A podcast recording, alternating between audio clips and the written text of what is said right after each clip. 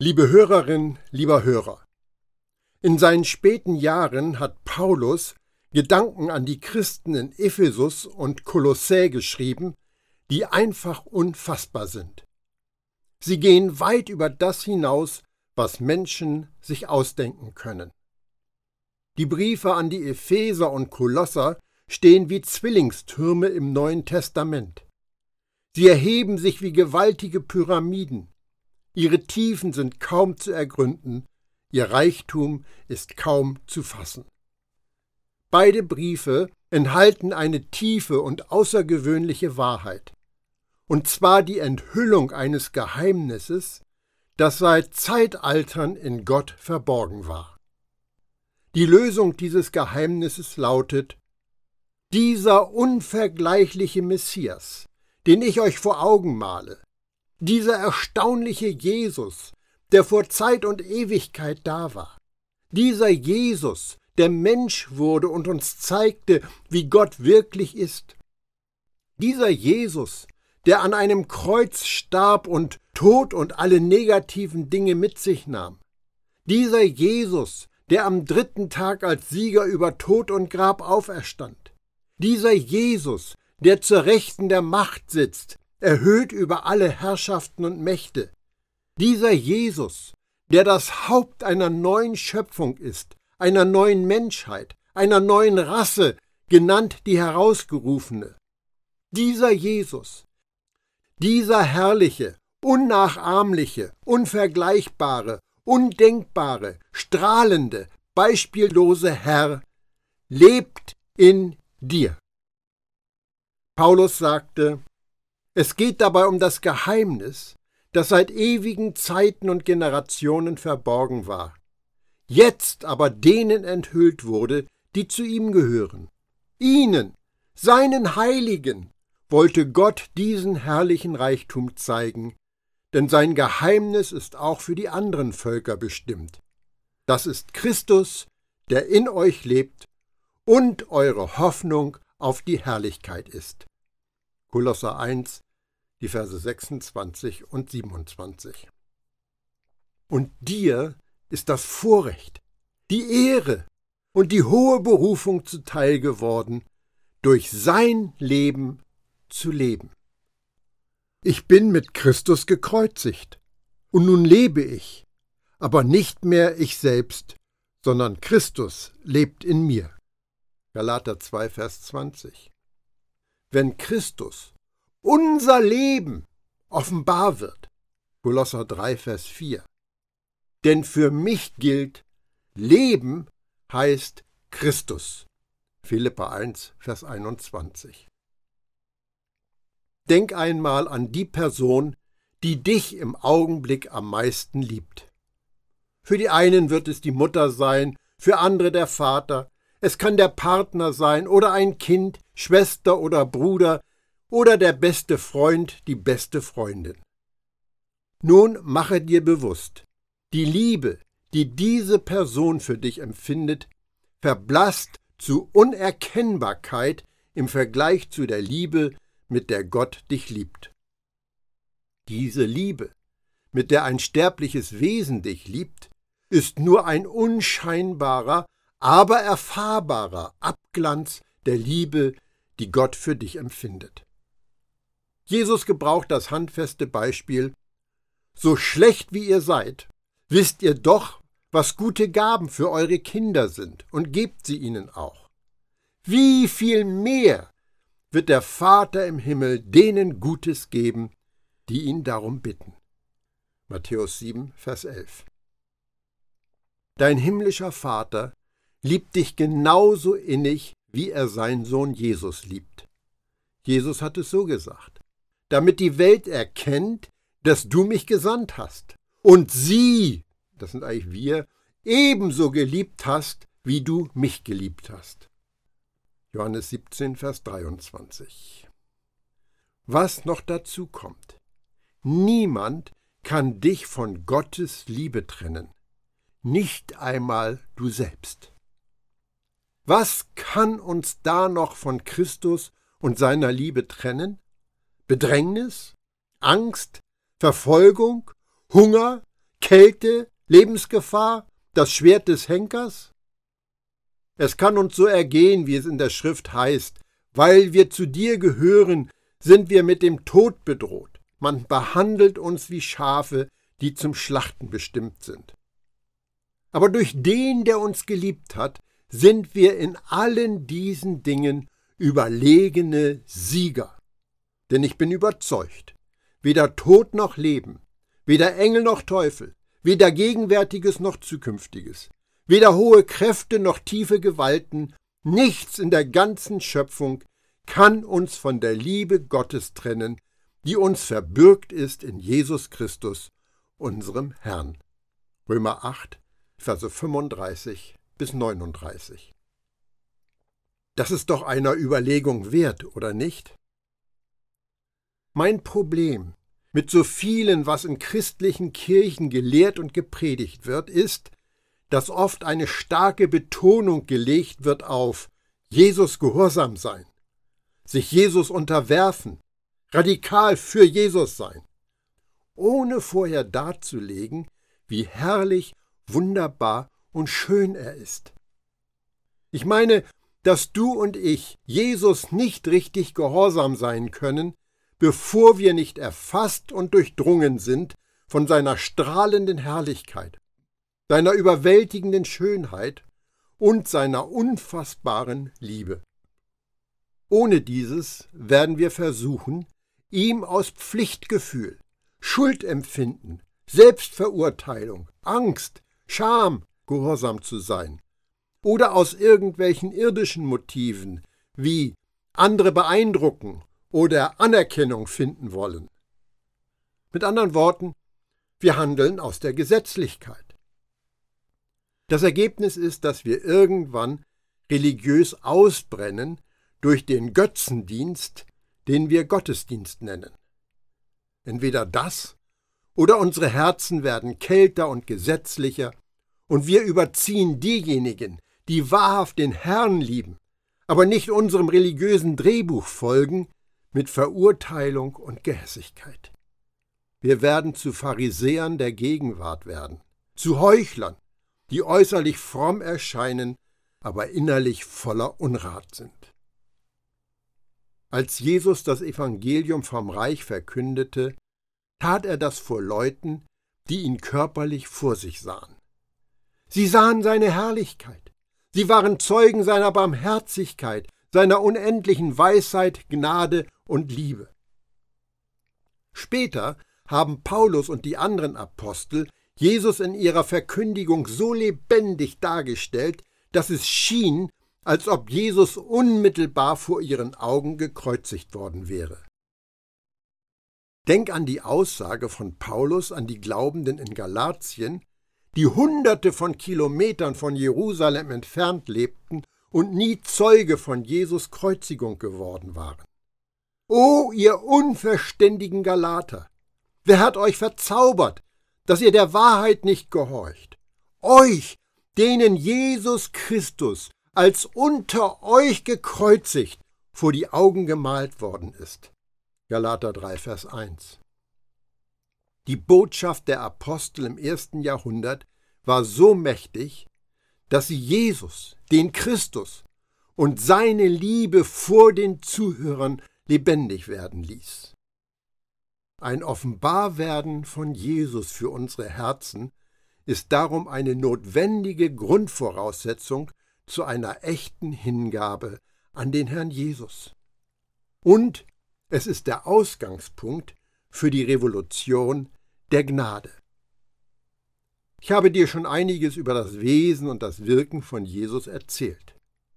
Die gute Nachricht ist nun, dass er, genau dieser Jesus, der eine ist, der zum Herrscher dieser Welt eingesetzt wurde. Und das schließt die Herrschaft über dein Leben ein. Der sicherste und glücklichste Ort, an dem du und ich je sein können, ist unter Jesus absoluter Kontrolle. Die bedingungslose, unermessliche, unfassbare Liebe von Jesus stellt Forderungen. Und eine dieser Forderungen hat mit dem Evangelium vom Reich zu tun. Aber vergiss es nicht. Jede Forderung, die Jesus an uns stellt, ist von Liebe motiviert und erstattet uns auch mit der Kraft aus, die zur Erfüllung nötig ist. Darum sind alle Gebote unseres Herrn in Wirklichkeit gar keine Forderungen. Sie sind Verheißungen. Zum größten Teil ist das Evangelium, das wir heute zu hören bekommen, auf eine Brandschutzversicherung reduziert, ein Schutzbrief vor dem Höllenfeuer. Das Spiel heißt O Welt, ich muss dich lassen, nach einem Lied von Heinrich Isaak. Und das Evangelium ist die Trumpfkarte, die das Spiel entscheidet. Als Gegenreaktion zu dieser Version des Evangeliums gibt es eine größer werdende Anzahl Christen, die das Evangelium als eine rein soziale Aufgabe verstehen. Für diese Gruppe ist das Evangelium der Auftrag, durch soziale Aktivitäten und Reformen die Welt zu einem besseren Ort zu machen. Das Spiel heißt Repariere eine kaputte Welt. Ich möchte dir zeigen, dass beide Versionen, die Brandschutzversicherungsversion und die Repariere die Welt-Version, das Evangelium von Jesus Christus, das Evangelium von Gottes Königsherrschaft verwässert und entstellt haben. In unserer Zeit taucht hin und wieder das Wort radikalisiert auf. Und es hat einen extrem üblen Beigeschmack. Radikalisierung ist der Prozess, durch den ein Mensch zu einer radikalen oder extremen Terrorgruppe hingezogen wird. Die Geschichte, die ich früher schon mal von Boris erzählt habe, ist ein Beispiel dafür, was es bedeutet, radikalisiert zu werden. Ein Mensch ist radikalisiert, wenn er alle gegenwärtigen Bindungen und Zugehörigkeiten durchtrennt und seine volle Hingabe einer terroristischen Vereinigung zuwendet, die ungewöhnliche Ideologien vertritt.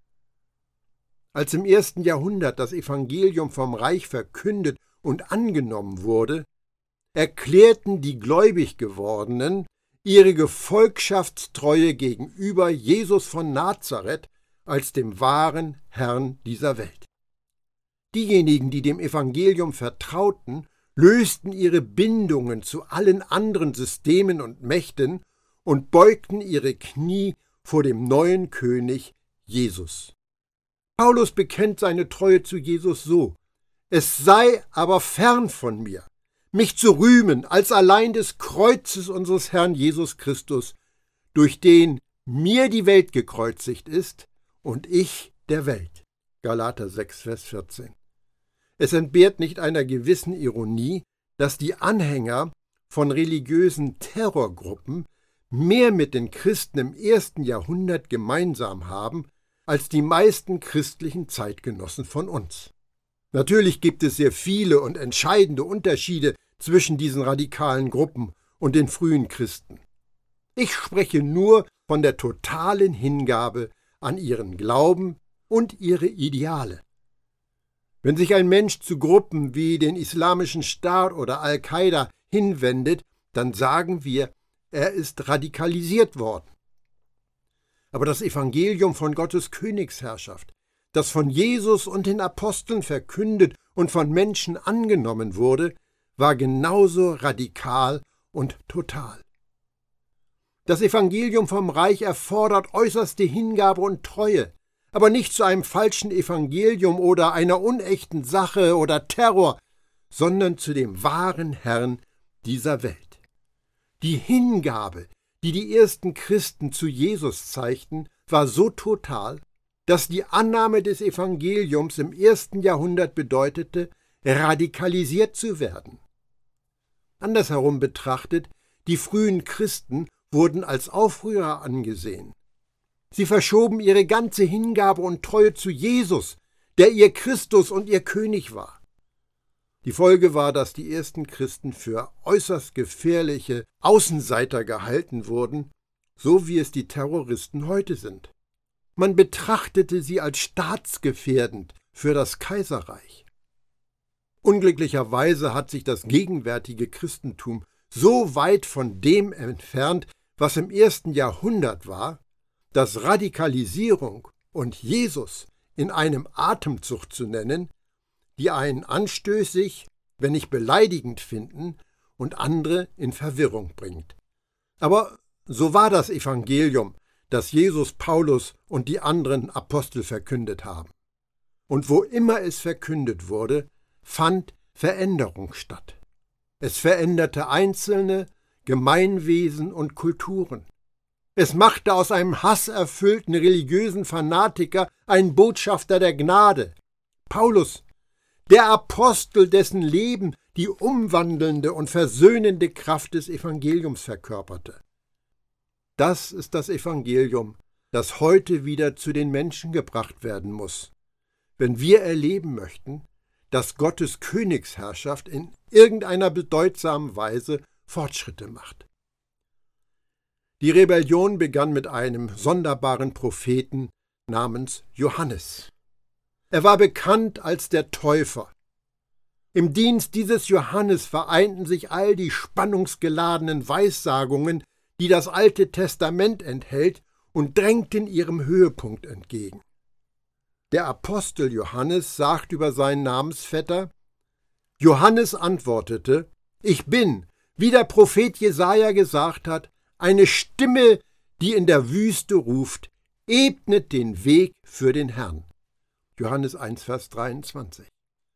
Wenn du die Botschaft von Johannes dem Täufer sorgfältig untersuchst, wirst du entdecken, dass sie mehr als radikal ist.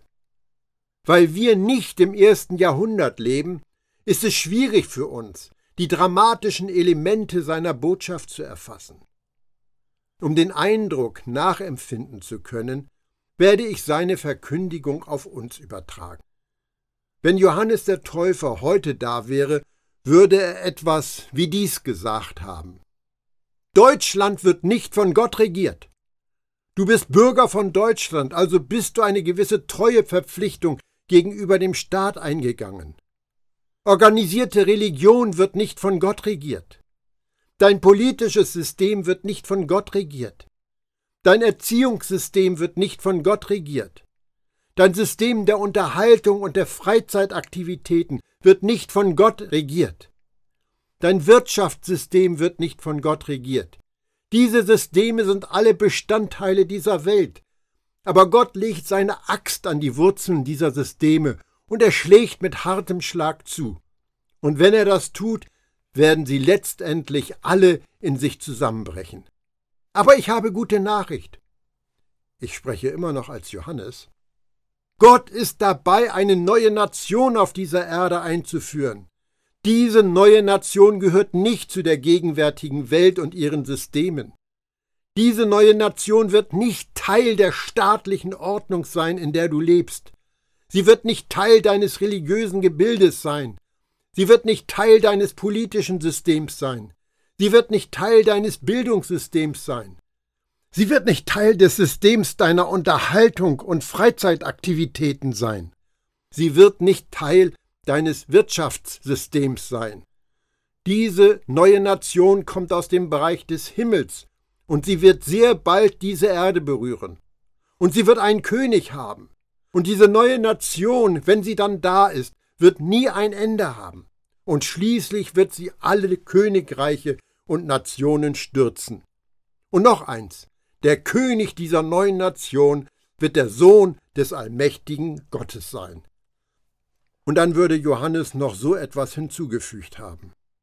Um Bürger dieser neuen Nation zu werden, müssen alle Bindungen an die gegenwärtigen Systeme dieser Welt gekappt werden. So löse dein Herz von ihnen und lass sie zurück. Tritt heraus aus dem gegenwärtigen Reich, tritt heraus aus deinem religiösen System, Tritt heraus aus dem politischen System, tritt heraus aus jedem anderen verdammenswerten System dieser Welt, die dich alle unterjocht haben. Denn das neue Reich ist im Begriff, auf diese Erde herabzukommen. Zerbrich deine Gebundenheit an irdische Dinge. Sei großzügig und fair im Umgang mit anderen. Der neue König wird das Gericht bringen, das Krumme dieser Welt gerade machen und den Weizen vom Spreu trennen. Er wird eine große Säuberung vollziehen. Wende dich ab von deinem alten Lebensstil, zerschneide die Bindungen an das System der gegenwärtigen Welt und lasse dich taufen, um deinen Tod für das alte System und dein Lebendigsein für die kommende Nation anzuzeigen. Wenn er kommt, wird der neue Herrscher euch in den Geist des lebendigen Gottes eintauchen, und Gott selbst wird in euch wohnen. Darum wird dieses neue Reich nicht durch menschliche Weisheit oder menschliche Macht operieren. Es wird durch Gottes eigenen Geist regiert. Bleibt hier bei mir in der Wüste, bis dieses neue Reich ankommt. Wenn du nicht in der Wüste bleiben kannst, geh deinen Geschäften nach, aber bleibe ungebunden und warte darauf, dass der verheißene König kommt und seine neue Nation errichtet. Aber ich gebe dir eine Warnung mit. Gottes Königsherrschaft steht unmittelbar davor, auf diese Erde herabzukommen. Überdenke, überprüfe, widerrufe. Verlasse das Reich der Finsternis, denn es wird untergehen. Gottes Königsherrschaft wird den Planeten einnehmen und allen anderen Reichen und Rivalen auf dieser Erde den Krieg erklären. Verlasse sie, solange noch Zeit ist. Johannes hat die Rebellion gepredigt. Johannes der Täufer war der Erste, der das Evangelium des Reichs gepredigt hat. Die Propheten des Alten Testaments hatten sein Kommen vorausgesagt. Aber Johannes war der Erste, der angekündigt hat, dass es unmittelbar bevorsteht, dass es auf dieser Erde hervorbricht. Johannes verkündete das Evangelium mutig, furchtlos und kompromisslos. Aus diesem Grund hat eine Frau ein Mann, die, der die Botschaft von Johannes angenommen hat, sich von allem losgesagt. Viele, die Johannes zuhörten, waren überrascht von dem, was er zu sagen hatte. Sein ganzes Auftreten war eine sichtbare Darstellung seiner revolutionären Botschaft. Er war ein wandelndes, atmendes Zeichen der Rebellion. Seine äußerliche Erscheinung entsprach seiner Botschaft. Johannes zeigte äußerlich, was Gott im Innern sucht. Er trug einen Mantel aus Kamelhaaren. Das Kamel war ein unreines Tier. Damit forderte er die religiöse Tradition heraus. Er aß Heuschrecken und wilden Honig und zeigte damit, dass er mit Materialismus, Gier und weltlichem Vergnügen abgeschlossen hatte. Er hat niemals seine Haare und sein Bart geschnitten. Stell dir einmal vor, Haare bis zum Steißbein und ein Bart bis zum Bauchnabel. Und machte damit deutlich, was er von menschlichen Sitten hielt. Er lebte in der Wüste und zeigte damit, dass er keine Bindungen an die gegenwärtige Welt hatte. Johannes war eine wandelnde Rebellion. Er war empörend, schockierend und revolutionär. Er entzog sich komplett den weltlichen und religiösen Systemen. Einige der ersten Jünger von Jesus waren vorher Jünger von Johannes dem Täufer. Petrus und Andreas gehörten zu ihnen. Bevor sie überhaupt Jesus getroffen hatten, hatten sie sich schon aus den Systemen ihrer Tage zurückgezogen. Jesus sagte einmal, auch füllt man nicht jungen Wein in alte Schläuche, sonst reißen die Schläuche, der Wein läuft aus und die Schläuche sind unbrauchbar. Jungen Wein füllt man in neue Schläuche, dann bleibt beides erhalten. Matthäus 9, Vers 17. Hier bezieht Jesus sich auf die Tatsache, dass seine Jünger unter dem Einfluss des Täufers zu neuen, leeren Weinschläuchen geworden sind. Und weil sie neue, leere Gefäße waren, konnte Jesus seinen neuen Wein in sie hineingießen. Die Jünger des Johannes hörten damit auf, sich den Fahnen dieser Welt zu verpflichten. Sie glaubten, dass das ganze weltliche System zerbrechen wird und Gott an dessen Stelle etwas Neues errichtet. Die Botschaft von Johannes war total, vollkommen und bedingungslos. Sie verlangte ganze Hingabe und absolute Treue. Die Botschaft von Johannes, dem Täufer, und später von Jesus und Paulus war ein Aufruf, sich der Rebellion der Gnade anzuschließen. Eine, die keine Gewalt, keinen bewaffneten Konflikt und keine revolutionäre Umstürze umfasst. Vielmehr beruht die Rebellion, die Johannes ankündigte, auf einer staatsfeindlichen Botschaft, die die Menschen annahmen, glaubten, sich verändern ließen, lebten und anderen weitersagten. Sie begründete eine gewaltlose Revolution, einen stillen Aufstand gegen die gegenwärtige Ordnung. Die revolutionäre Botschaft von Johannes bereitet den Weg für das Kommen von Gottes Sohn, dem neuen König und seinem Reich, dessen Erscheinen unmittelbar bevorstand. Johannes hatte den Auftrag, als Auftakt für das Kommen von Gottes Sohn zu wirken. Das war der Anfang der Rebellion. Die neue Nation, die Johannes ankündigte, wird Gottes Königreich genannt. Matthäus nennt es in seiner Lebensbeschreibung von Jesus das Königreich der Himmel. Er gebraucht diese Formulierung etwa 32 Mal. Königreich der Himmel lenkt die Blickrichtung auf den Ursprung dieser Nation, der der himmlische Bereich ist. Gottes Königreich weist auf die Persönlichkeit hin, die dieses Königreich regiert, und das ist der Gott des Himmels. Beide Ausdrücke beziehen sich aber auf dieselbe Sache. Mit Gottes Königreich kommt die Herrschaft des Himmels auf die Erde. Mit der Geschichte des Alten Testaments im Rücken tritt ein Mann namens Jesus von Nazareth auf und beginnt sein Wirken mit einem unüberhörbaren Paukenschlag. Er sagte, es ist jetzt soweit. Die Herrschaft Gottes ist nah. Ändert eure Einstellung und glaubt an das Evangelium. Markus 1, Vers 15. Andere Übersetzungen sagen, die Zeit ist erfüllt oder die Zeit ist gekommen. Jesus von Nazareth betritt die Bühne der Weltgeschichte. Er war gekommen, um alle Verheißungen und Forderungen des alten Bundes zu erfüllen, und das in einer ziemlich schockierenden Weise.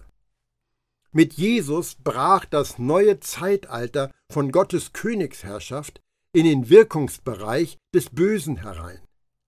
Jesus führte Gottes Reich durch sein Leben und seinen Dienst ein. Und mit der Ausgießung von Gottes Geist war die Ausbreitung des neuen Zeitalters über die ganze Erde nicht mehr aufzuhalten. Somit begann eine neue Epoche, während die alte Zeit weiterhin existiert.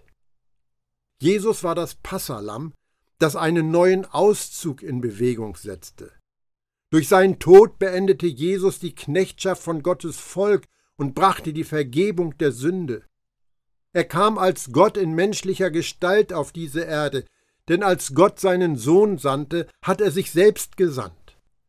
Der Gott Israels war in und durch Jesus gegenwärtig, und Jesus selbst war der Tempel Gottes auf Erden.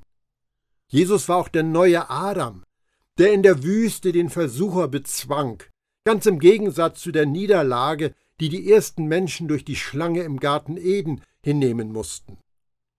Jesus, der zweite Adam, siegte, wo der erste Adam versagte.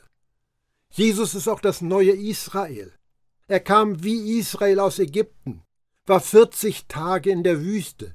Das hat eine Parallele mit den 40 Jahren des Volkes in der Wüste.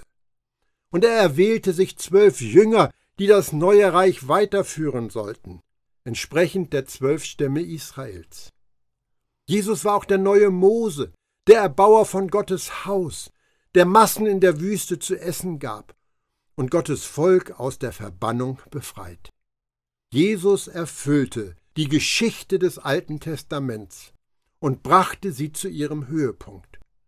Und mit seiner Auferstehung setzte er die Revolution in Gang, die in vergangenen Zeiten vorhergesagt worden ist. Wie Israel einst ist Jesus Gemeinde heute da, um Gottes Königsherrschaft auf Erden sichtbar werden zu lassen, damit Jesus wirklich wieder der Gott des Himmels und der Erde in einer handfesten und sichtbaren Weise ist. Petrus sagte in einer Rede im Tempel in Jerusalem, Zunächst allerdings ist Jesus, wie Gott es geplant hat, in den Himmel zurückgekehrt. Dort nimmt er den ihm gebührenden Platz ein, bis die Zeit kommt, in der alles wiederhergestellt wird, wie Gott es schon seit langem durch seine heiligen Propheten angekündigt hat. Apostelgeschichte 3, Vers 21. Das bedeutet, wenn Jesus wieder zu der Erde zurückkehrt, bringt er die Fülle seines Reiches, die verheißene Wiederherstellung aller Dinge. Wer Teil des Aufstands ist, kennt Jesus, das Ziel der Geschichte Israels und der Beginn einer neuen Revolution. Einer Revolution, um Gottes ewige Absichten mit dieser Erde zu verwirklichen. Gehörst du dazu?